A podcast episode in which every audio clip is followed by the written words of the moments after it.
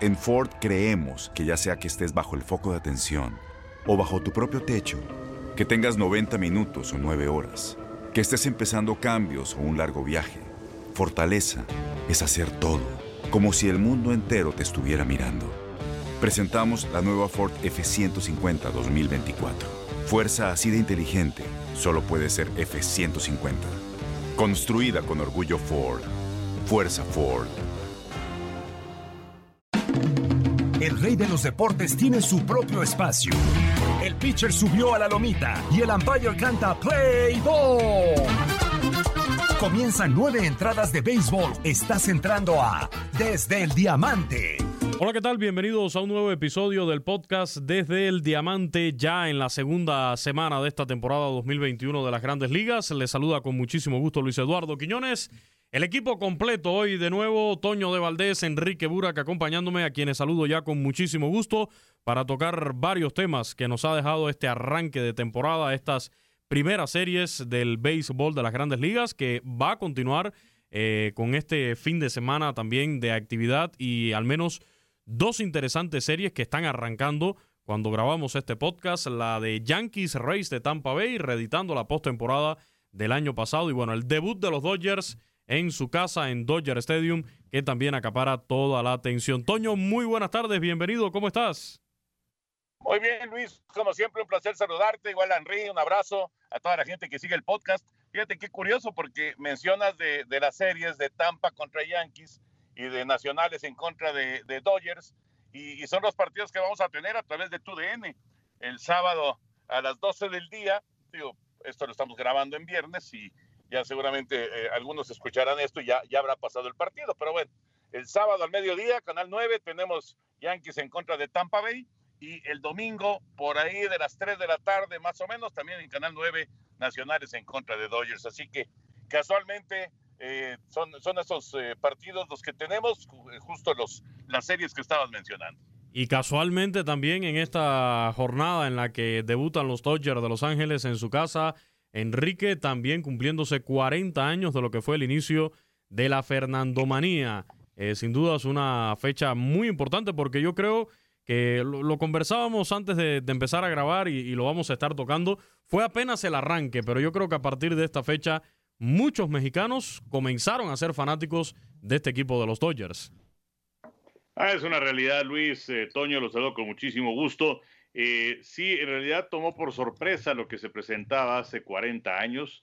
Eh, aunque Valenzuela había tenido ya actuaciones a la conclusión de la temporada de 1980, pero cómo se fueron dando los eventos y Jerry Royce, que no pudo estar presente en ese primer partido de la temporada y de rebote le cae esa apertura a Fernando Valenzuela y como dicen los elegantes, el resto es historia y vaya que es una gran, gran historia de Fernando Venezuela, además coronada con aquella gran actuación en el juego número 3 en la Serie Mundial de ese 81 para eventualmente eh, encabezar el regreso que tuvieron los Dodgers, que habían perdido los dos primeros partidos de la Serie Mundial en contra de los Yankees de Nueva York. Y pues eh, el, el, equipo de los Dodgers que no pudo coronarse, que no pudo jugar un solo partido de la Serie Mundial en Dodger Stadium por la cuestión de la pandemia.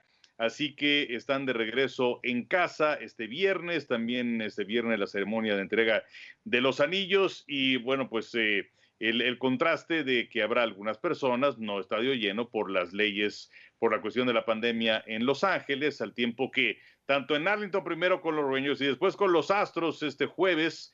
Eh, llenos en sus estadios en situaciones que son verdaderamente absurdas. Vamos, vamos a tocar ese tema más adelante porque la verdad es un panorama de verdad increíble, ¿no? Todavía el ver un estadio con más de 40 mil fanáticos. Se espera ahora también, hablando un poquito de boxeo, que el Canelo meta que 70 mil aficionados también a, un estadio. Pero bueno, ojalá llegue esa, esa normalidad pronto, pero por, por el momento yo soy de los que creo que es algo todavía bastante arriesgado. Ahora, Toño, regresando un poco a este tema de, Fernando el Toro Valenzuela, eh, haciendo un paréntesis histórico ¿no? en, esto que, está sucediendo en grandes ligas, en este efeméride del día de hoy, mucha relación eh, allí directamente ese debut con la confianza que en definitiva le termina dando Tom La Sorda, quizás un poco obligado por las circunstancias, como ya decía Enrique, pero eh, quizás haciendo una comparación ¿no? con lo que vivimos hoy en día con Julio Urias, que lo hizo de maravillas en su primera presentación con este equipo de los Dodgers, demostrando que merece esa confianza que le está dando ahora Dave Roberts. Sí, sí, de acuerdo. Eh, nada más que la confianza de Roberts Saurías como que tardó algunos años, ¿no? Sí.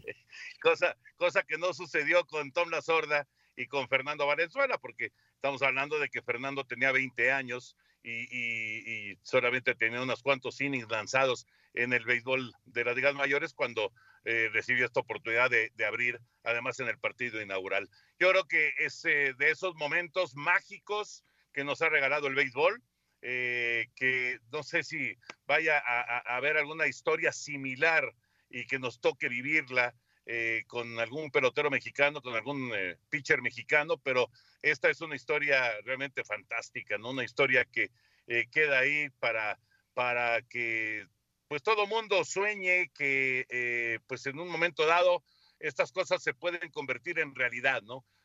un muchacho humilde, un muchacho que pues prácticamente no, no, no, no tenía idea de dónde estaba llegando cuando le dan la oportunidad de jugar en grandes ligas y que de repente se convierte en la gran atracción, ¿no? Porque recordarán, después de ese juego en contra de Houston, eh, pues empiezan a, a, venir los partidos tanto en casa como en gira, sobre todo la visita a Nueva York y, y, y cuando empieza a, a, salir de gira el equipo de los Dodgers y cómo provocaba que el público y sobre todo la prensa pues se volviera loca, ¿no? Y se, y se, y se lanzara a encontrar eh, la declaración de Valenzuela eh, que además tenía que aparecer ahí Jaime Jarrín para traducirle porque Fernando no hablaba inglés, en fin, eh, una historia mágica indiscutiblemente, ¿no? Sí, eh, esto que mencionas de, Jaime Jarrín, todavía la voz oficial en español de estos Dodgers de, Los Ángeles, muchas veces se ha hablado, ¿no? De esa, de esa relación, de cómo ayudó Jaime Jarrín a, a Fernando el Toro Valenzuela, pero también lo que representó el Toro para la carrera de, un narrador, de, en este caso la, voz oficial en español de, los Dodgers. Eh, ya llevaba varias temporadas como, como narrador de los Dodgers en español, pero quizás ahora sí con, con esa figura latina dentro de la organización, Enrique, eh, ya también ganándose aún más respaldo por parte de, la fanaticada hispana ahí en, Los Ángeles. Sí, eh, y además una historia muy interesante, la de, la de Jaime, quien tenemos el, privilegio de, conocer, de gozar de su amistad, inclusive en una que otra transmisión, pues haber compartido micrófonos con él, que llega de Ecuador a los Estados Unidos y cuando los Dodgers se mudan eh, de Nueva York a Los Ángeles y que la estación en la cual él trabajaba eh, se hace los derechos de transmisión de los Dodgers, pues eh, el mismo Jaime decía que de béisbol no tenía ni la menor idea. pero bueno, pues fue, fue creciendo en cuanto a su conocimiento y también en cuanto a esa enorme habilidad narrativa que tiene todavía Jaime, sus ya pasados 80 años de edad. Y efectivamente fue muy importante Jaime porque Fernando fue una persona en la que se pudo recargar, que era de, sus confianzas, eh, recordamos las conferencias de prensa, en donde pues eh, Jaime hacía las traducciones y luego eh, yo creo que de, muchos de nosotros, por lo menos aquí en México y desde luego en los Estados Unidos, Jaime forma parte de, del soundtrack de nuestra adolescencia, ¿no? escuchando aquellas transmisiones que se hacían aquí en México de, de los Dodgers y por supuesto con eh, Fernando Valenzuela y bueno, pues hablando acerca de, Fernando y el impacto que tuvo en nuestro país. Eh, mucha gente que no veía el béisbol lo empezó a ver por Fernando Valenzuela. Eh, era típico que se transmitieran pues prácticamente todos sus partidos, era lo que se conocía como el Valenzuelazo. Entonces, pues Jaime fue muy importante para Fernando y Fernando fue muy importante para el béisbol aquí en México. Sin lugar a dudas. Bueno, hablando de, los Dodgers y después de este recuerdo de lo que fue el arranque de la Fernandomanía con Fernando el Toro Valenzuela ahí en, en, Los Ángeles. Hablemos de los campeones de la Serie Mundial y este arranque de temporada que, que han tenido eh, unos Dodgers de Los Ángeles que al momento que estamos grabando este podcast todavía están por debutar frente a los Nacionales de Washington en casa en el Dodger Stadium. Tienen cinco victorias, dos derrotas en esta campaña del béisbol de, de las grandes ligas y van a enfrentar a un rival complicado que no arrancó desde un inicio por el tema de, del coronavirus, eh, los casos positivos que tuvo este equipo de los Nacionales de Washington, los campeones de la Serie Mundial del 2019, que el año pasado fueron un desastre, sí, en temporada eh, corta, lo que quieran, pero la verdad dejaron muchísimo que, que desear.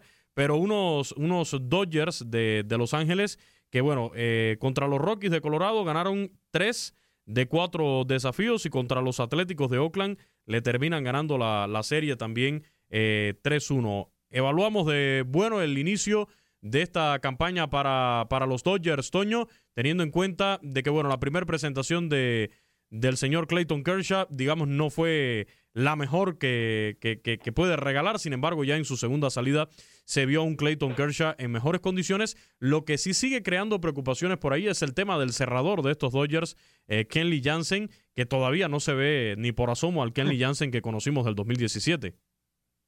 Sí, ya, ya, ya falló en, eh, en una de sus apariciones, ya dejó ir eh, una ventaja a Kenley Jansen y obviamente pues va a ser muy cuestionado porque pues eh, cuando uno empieza a analizar tanto ofensiva como defensiva, como picheo, todo lo que tiene el equipo campeón del béisbol de grandes ligas, inmediatamente lo primero que te brinca, lo primero que te salta es lo del curazaleño, de que sí, llegó a ser un gran cerrador, pero que actualmente pues está, está lejos de ser ese, ese Kenley Jansen eh, dominante, ¿no? A, mí me parece que Dodgers ha tenido un muy buen arranque de temporada en términos generales. Eh, la salida de, de, Urias fue espectacular.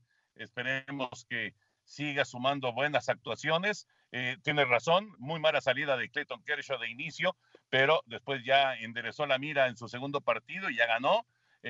curioso, curioso porque Trevor Bauer no ha logrado ganar todavía y ha tenido dos buenas salidas. La primera inclusive estaba tirando sin hit y carrera durante seis entradas, entonces eh, yo creo que ha sido una muy buena eh, presentación de, Bauer y, ya sabemos que las victorias y las derrotas de repente pues son un poco caprichosas, ¿no? Y, no, no, no te indican exactamente lo que está sucediendo con un pitcher, pero no ha podido ganar todavía. Así que ya veremos cómo se van dando eh, las cosas en, esta temporada para el equipo de Los Ángeles. Yo creo que los Dodgers, indiscutiblemente, no sé qué piensan ustedes, son el equipo a vencer de la Liga Nacional. O sea, sí, San Diego mejoró muchísimo, eh, están esperando a ver si lo de Tatis no es muy grave, pero eh, vamos, Atlanta es un buen equipo, indiscutiblemente. Hay otros que, que pueden estar ahí en la pelea, pero para mí, claramente, Dodgers es el equipo a vencer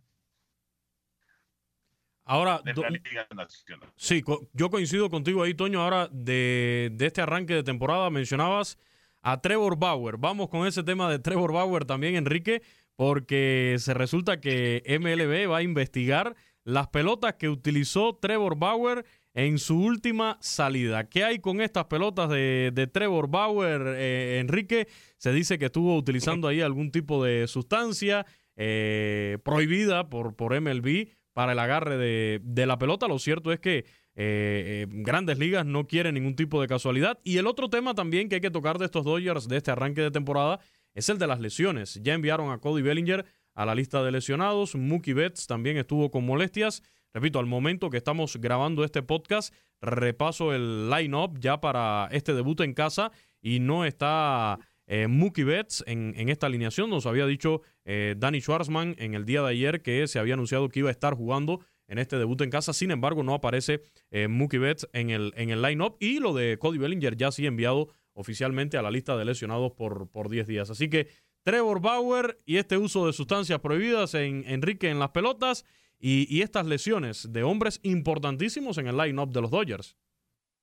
Sí, estoy de acuerdo contigo. por supuesto que pues eh, los equipos están eh, sujetos a que se presente alguna lesión y eso es lo que te cambia completamente el panorama de una campaña. Sobre el caso de Bauer, pues de alguna otra forma, eh, pues no te explicas, aunque bueno, sí hemos tenido buenos pitchers y bueno, nos acordamos de Nicro y, que le gustaba raspar pelotas y algunos otros que les gusta colocar también sustancias extrañas en ellas, pero te pones a pensar en lo que representa un pitcher como Trevor Bauer, en donde pues crees que no sería necesario que hiciera trampa, porque finalmente eh, utilizar una sustancia prohibida es hacer trampa. Eh, y anteriormente, a lo largo de los años, en su trajinar, particularmente con los indios de Cleveland, con los rojos de Cincinnati el año pasado, eh, ganadores a desde luego el año anterior en la Liga Nacional, pues como que no, no, no, no crees que sea necesario que utilice este tipo de sustancias, a no ser que le hayas utilizado antes y que no te hayan pescado.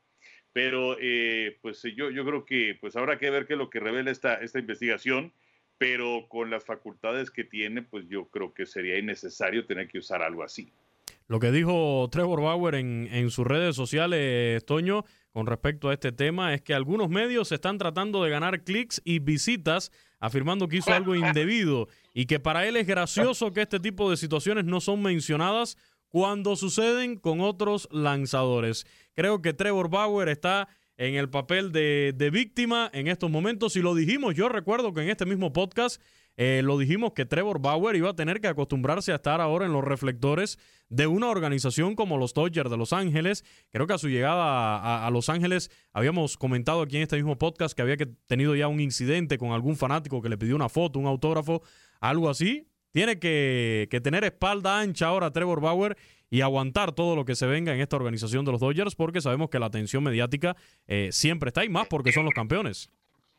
Exacto, exacto. O sea, eh, se suma todo, ¿no? Son los campeones, estás en la ciudad de, Los Ángeles, estás muy cerca de Hollywood eh, y bueno, por supuesto, pues él, es el ganador del Young y es una, figura que ha llegado para reforzar a un equipo que ya de por sí eh, levantó el, trofeo y, se convirtió en, monarca después de 32 años. además, Bauer es de esos personajes que le encanta, le, encanta estar en, las redes sociales, es eh, muy participativo de las redes sociales, eh, de repente le gusta externar ahí opiniones y, en fin, y yo creo que, eh, vamos, va a tener que ser un tipo inteligente para no meterse en broncas, Luis, básicamente, o sea, tú puedes participar en redes sociales, por supuesto, y, y, tener comunicación con tus fans, etcétera, etcétera, pero tienes que ser inteligente para no eh, meterte en, situaciones que te pueden incomodar a ti y que pueden incomodar también al equipo. Yo creo que eh, sí necesitará un poquito de asesoría en ese, en ese sentido, Trevor Bauer, para no andar regando el tepache, como dicen por ahí. y mire, hablando de, de, los Dodgers, y ya, ya les respondemos de esta forma al buen amigo Oscar Ponce, que nos escribió desde la semana pasada, nos enviaba eh, un audio para, para, todo el equipo de este podcast desde El Diamante, saludándolos por supuesto a ustedes dos, a Enrique, a Toño, y, hoy nos enviaba otro audio, les propongo escucharlo porque bueno, ya de forma general le dimos respuesta a sus, a, sus preguntas con respecto a sus Dodgers, el tema de Bauer, el tema de Clayton Kershaw que ya tocamos, pero bueno, vamos a escuchar acá el mensaje que nos envió a través de las redes sociales. Hola Luis, ¿cómo estás? Saludos para ti, para todos.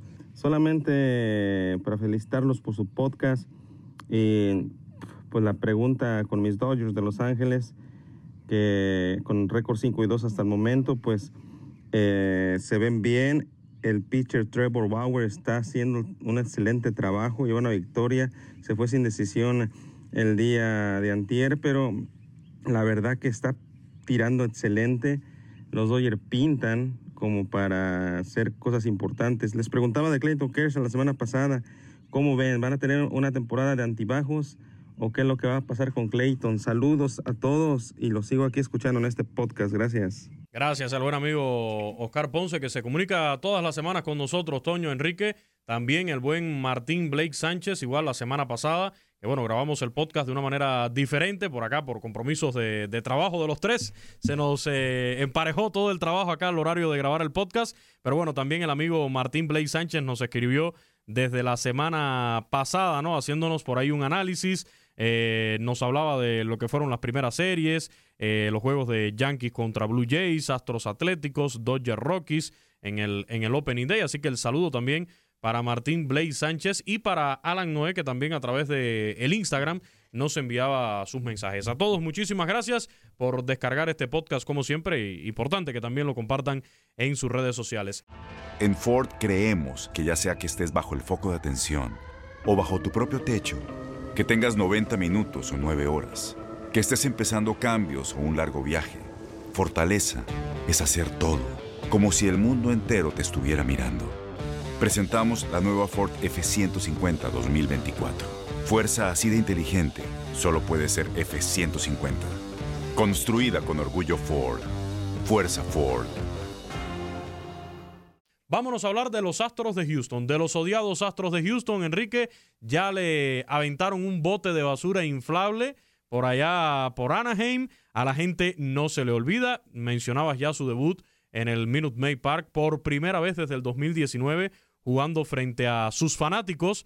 Y en estos momentos el equipo de los Astros de Houston con un excelente arranque ya igualaron la mejor marca en la historia de la franquicia para los primeros siete juegos de una temporada con un balance de seis ganados y uno perdidos. Eh, ya también eh, estaba leyendo que llegaron con un nuevo récord de una nueva marca de jonrones de la franquicia. Así que estos Astros de Houston, como lo hemos dicho en otras ocasiones, yo conozco cuál es tu opinión sobre los Astros, Enrique, pero quieren reivindicarse en este 2021. Sí, bueno, y además eh, importante para ellos el hecho de que hayan pegado a los Atléticos de Oakland eh, de inicio, inclusive los cuatro primeros partidos que ganan en Oakland, eh, además haciendo 35 carreras, habla acerca del poderío que tienen estos Astros de Houston. Eh, lo que eh, también vale la pena mencionar eh, es la, son las declaraciones de parte de Dusty Baker, el manager de los Astros, cuando se presentó esto de, del público allá en Anaheim, que además está pegadito a Los Ángeles, y pues no sé si es que había público de los Dodgers, pero bueno, pues a la gente de esa área le duele lo que sucedió en la Serie Mundial de 2017. Cuando Dusty Baker dice en una conferencia de prensa que los Astros ya habían pagado el año anterior. Eh, y que habían eh, cometido un error. Bueno, yo creo que los Astros no pagaron, o sea, porque corrieron a J. Hinch, el manager, que después de un año de sanción lo tenemos ahora con Detroit. El que era el gerente general, el señor Luno, pues él está fuera del béisbol. Eh, Alex Cora, que iba a dirigir a Boston, estuvo fuera el año pasado, ya regresó con el equipo de los eh, Media Roja de Boston. Y también eh, Carlos Beltrán, que iba a dirigir a los Mets, bueno, pues él, él no está de vuelta. Pero no pagaron, porque el año pasado les fue muy bien con la pandemia, hay que decirlo así, a los Astros, porque se jugó con estadios vacíos. Y entonces no había público que le recriminara. Eh, yo creo que este es el momento para recriminarle a los Astros de Houston. Y, no, no es un error lo que sucedió, fue una operación perfectamente orquestada para hacer trampa de parte de los Astros. Un error es que a lo mejor está lavando un plato, se te cae y se te rompe. Pero esto eh, fue una situación que hacían todos los días, haciendo trampa a los Astros de Houston. Entonces, eh, Dusty Baker, que es un hombre regularmente con eh, una mentalidad que parece que es bastante serena y que tiene una muy buena imagen, pues se equivocó. Eh, y entonces, ¿cuánto va a durar esto? No lo sé, pero eh, pues donde vayan los Astros van a tener que ser abucheados y con razón. Y bueno, pues esta fue una demostración que se presenta en el Parque de los Serafines, nada más. Por allá también en el arranque de temporada se llevaron unos cuantos pelotazos también. creo que va a ser una temporada larga, Toño, para estos Astros de Houston. Por el momento ya yo mencionaba, récord de la franquicia con 15 jonrones en sus primeros 7 juegos, arrancando la temporada. También el tema de las victorias es eh, igualando la marca de, la franquicia en, la historia de la organización con esos eh, seis triunfos en los primeros siete desafíos. Y hasta el momento las buenas noticias para Dusty Baker es que los hombres latinos, que sabemos tienen una importancia tremenda dentro de ese line-up, Carlos Correa, eh, José Altuve, el propio Jordan Álvarez, pues se han visto al menos con protagonismo eh, el, último juego, pues los tres, estos tres nombres que yo mencionaba, terminan conectando cuadrangular, así que al menos desde el punto de vista ofensivo, estas figuras ya reconocidas, eh, yo creo que de ahí sacamos a Jordan Álvarez, que no tiene nada que ver con aquel asunto del 2017, el resto sí pudo haberse visto beneficiado de ese robo de señas. Fíjate, es, ese no sé, hasta, hasta frustrante, ¿no? Da coraje cuando, cuando tú ves jugar a los Astros de Houston y, ves la calidad que tienen, eh, te quedas pensando, ¿y para qué fregados hicieron trampa, no? O sea, ¿para qué hicieron esa tontería?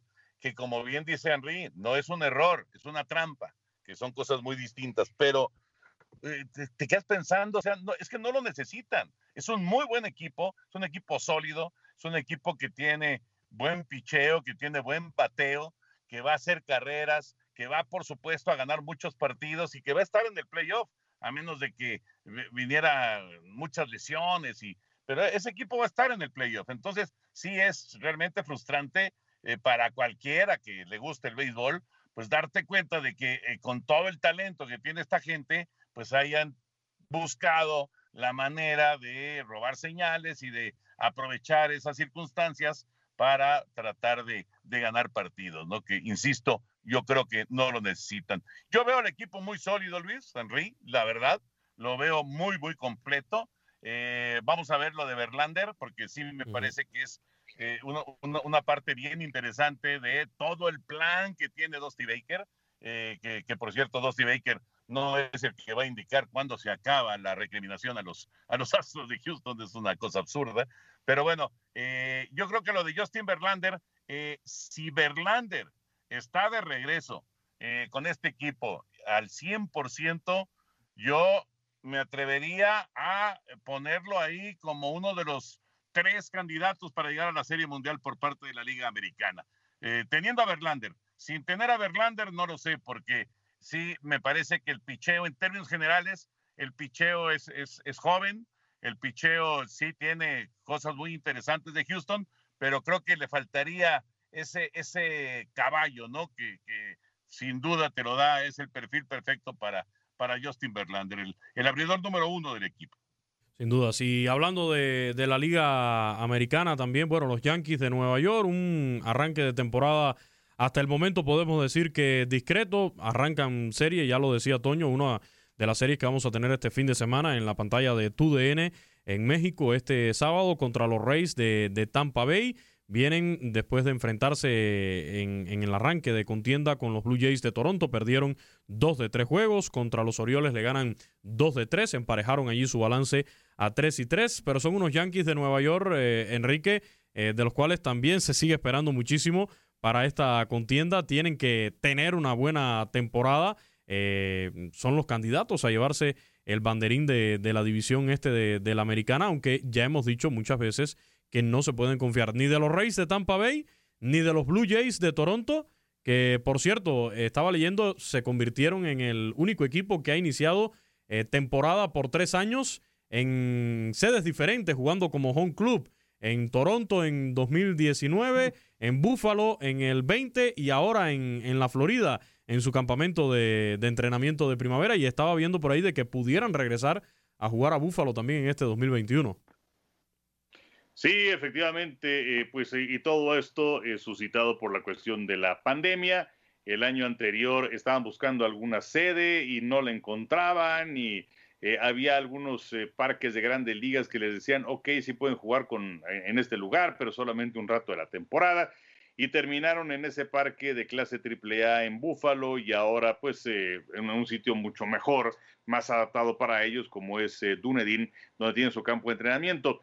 Eh, hablando acerca de los Yankees de Nueva York, un inicio que no fue bueno, precisamente en contra de los Azulejos de Toronto, perdieron la serie, tienen marca de tres ganados y tres perdidos, y, y pues vamos a ver hasta dónde pueden llegar, porque eh, por lo pronto, eh, lo que más les ha afectado en los últimos tiempos son las lesiones. Y ahora, eh, uno de los que ya se han visto afectados en este arranque es Aaron, Aaron Judge, el famoso juez, el jardinero de la derecha, que estamos grabando el día de hoy este podcast en viernes. Y de hecho, no se, no se sabía si es que aparecer o no en el orden al bat porque tiene dolor, tiene una molestia en un costado eh, y pues si se van así los Yankees otra vez, pues eh, no sabes hasta dónde pueden llegar, porque pues eh, cuántos partidos han jugado juntos George y Stanton, por ejemplo. Han sido realmente pocos. Y, no han podido conformar una rotación abridora que sea también decidida, definitiva, ya sea porque los peloteros se lastiman o porque tienen problemas de violencia doméstica.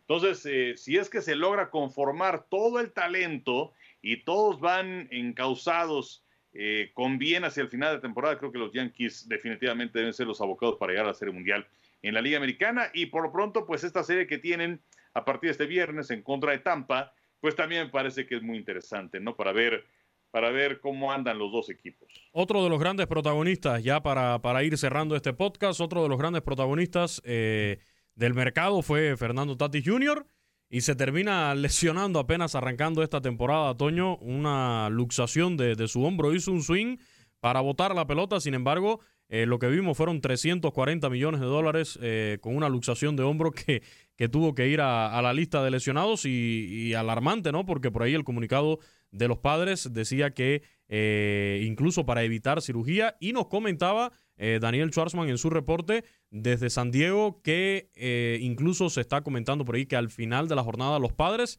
pudieran estarse escondiendo información y no estar siendo lo suficientemente claros en cuanto a la gravedad de esta lesión de Fernando Tati Jr.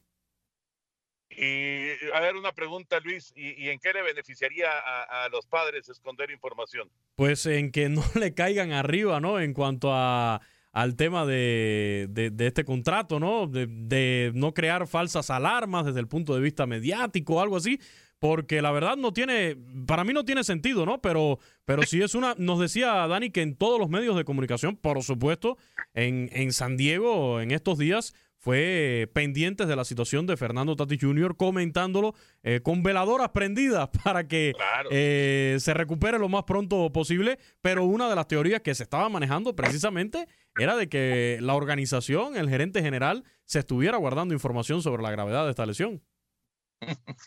Bueno, pues mira, el, el caso es que por ahora no hay operación.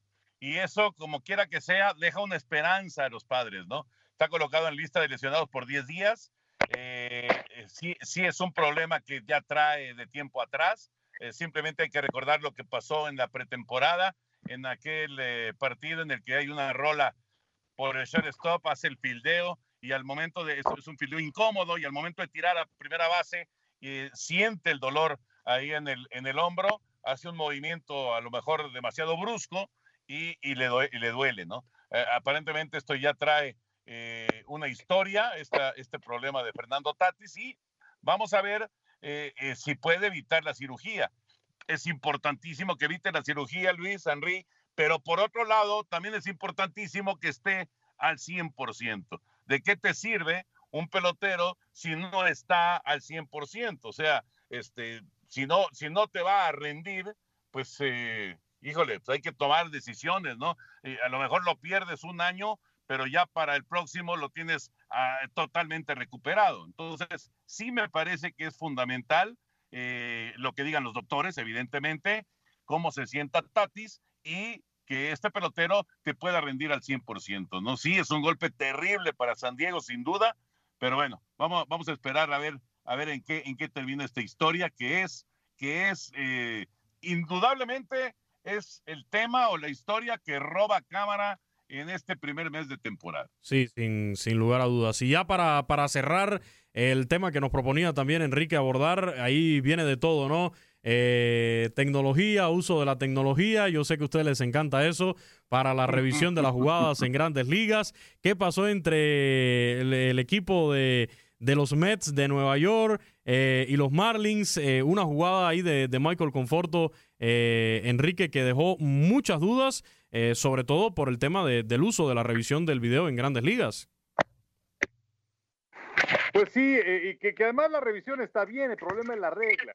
Pero bueno, para poner las cosas en contexto, eh, estaban 2 a 2 en la parte baja de la novena, iban a batear los Mets de Nueva York, tenían la casa llena, cuenta de 1 y 2 para Conforto. y entonces viene el lanzamiento de parte del pitcher, Conforto eh, inclusive va para, para, que la pelota haga contacto con el codo. Que para mí le metió el codo. ¿Perdón? Para mí le metió el codo, pero en una actitud franca. O sea, fue a buscar el pelotazo. No, claro, O sea, él va a buscar la pelota, pero además, eh, y, como decía, ahora los peloteros utilizan esa armadura. Entonces, pues si les pega la pelota, no les duele. Entonces, eh, ahora, el problema aquí está en la regla y lo que hace el señor Ron Culpa, que además tiene la culpa este señor. este con K. Pero bueno, eh, porque él, iba a marcar strike y entonces luego se detiene y entonces finalmente da el pelotazo, la primera base para Conforto y con ello ganan los eh, Mets de partido 3 a 2. Sin embargo, la regla dice que no importa si el bateador va a buscar la pelota o no, si va en zona de strike, se marca strike. Y entonces estaba ponchado con Forto y el umpire le da la primera base. Ahora, se va a revisar la jugada, pero en el catálogo de la revisión no está si la pelota está en zona de strike o no. En la revisión lo único que se confirma es que la pelota sí le pega, le alcanza a rozar a Conforto en el codo, pero hasta ahí llegan las atribuciones de la repetición. Entonces, pues se, confirma la marcación de pelotazo y como decía Don Mattingly, eh, el equipo de los eh, Mets de Nueva York les ganaron con un strike y no con un pelotazo. Entonces, pues hay muchas cosas que revisar. Primero el umpire fatal porque se cruza, eh, porque era, era, él, iba a marcar strike y entonces estaba ponchado con Forto, independientemente del pelotazo. Y luego también hay que, hay que revisar las atribuciones que tiene la gente de la repetición. Y nos despedimos entonces con un consenso acá de los tres. O, se sale Toño. ¿Hace falta el umpire robot? Aquí hubiera hecho falta el umpire robot, eh, Toño. Sí, estoy de acuerdo. Estoy de acuerdo. Y también hace falta, eh, o haría falta, eh, que, y, entiendo eh, que no se pueden revisar strikes y bolas, pero tendría que haber una excepción en caso del pelotazo. Yo creo que esto está clarísimo. me parece que es de esos detalles que desgraciadamente no, no se analizan cuando se hacen reglas y que de repente viene la acción, viene el partido, viene, viene el momento y, ya sobre el terreno dices, caray, esta tendría que revisarse, ¿no? Yo creo que, yo creo que en este, en este sentido, eh, no, no estoy de acuerdo en el robot, ¿eh? no estoy de acuerdo. Ya lo estamos convenciendo, Enrique.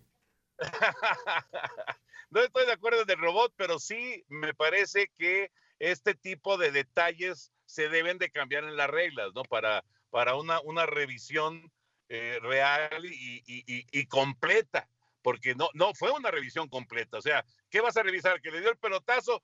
Ya vimos que le dio el pelotazo, pero lo que no, no puede revisar que esa zona de strikes es totalmente absurdo, ¿no? Bueno, poco a poco te vas convenciendo, Toño, ¿eh? Ya poco a poco te vamos convenciendo. Muchísimas gracias, buen fin de semana y a disfrutar entonces de estas transmisiones de, de TUDN en México.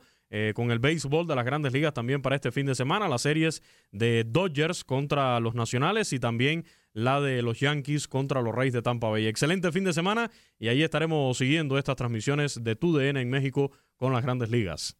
Abrazote Luis, abrazote Henry, qué gusto como siempre estar en contacto con todos nuestros amigos en el podcast y nos saludamos la próxima semana. Abrazo, Enrique. Muchísimas gracias. Un abrazo para ustedes. Cuídense mucho y seguimos en contacto. Gracias, muchísimas gracias a Enrique Burak y a Toño de Valdés compartiendo en este podcast desde el Diamante. Que tengan un excelente fin de semana y, por supuesto, la invitación para que lo compartan en las redes sociales. Sigan disfrutando de las grandes ligas. Ha caído el Out 27. Ahora estás informado sobre el acontecer del mundo desde el Diamante.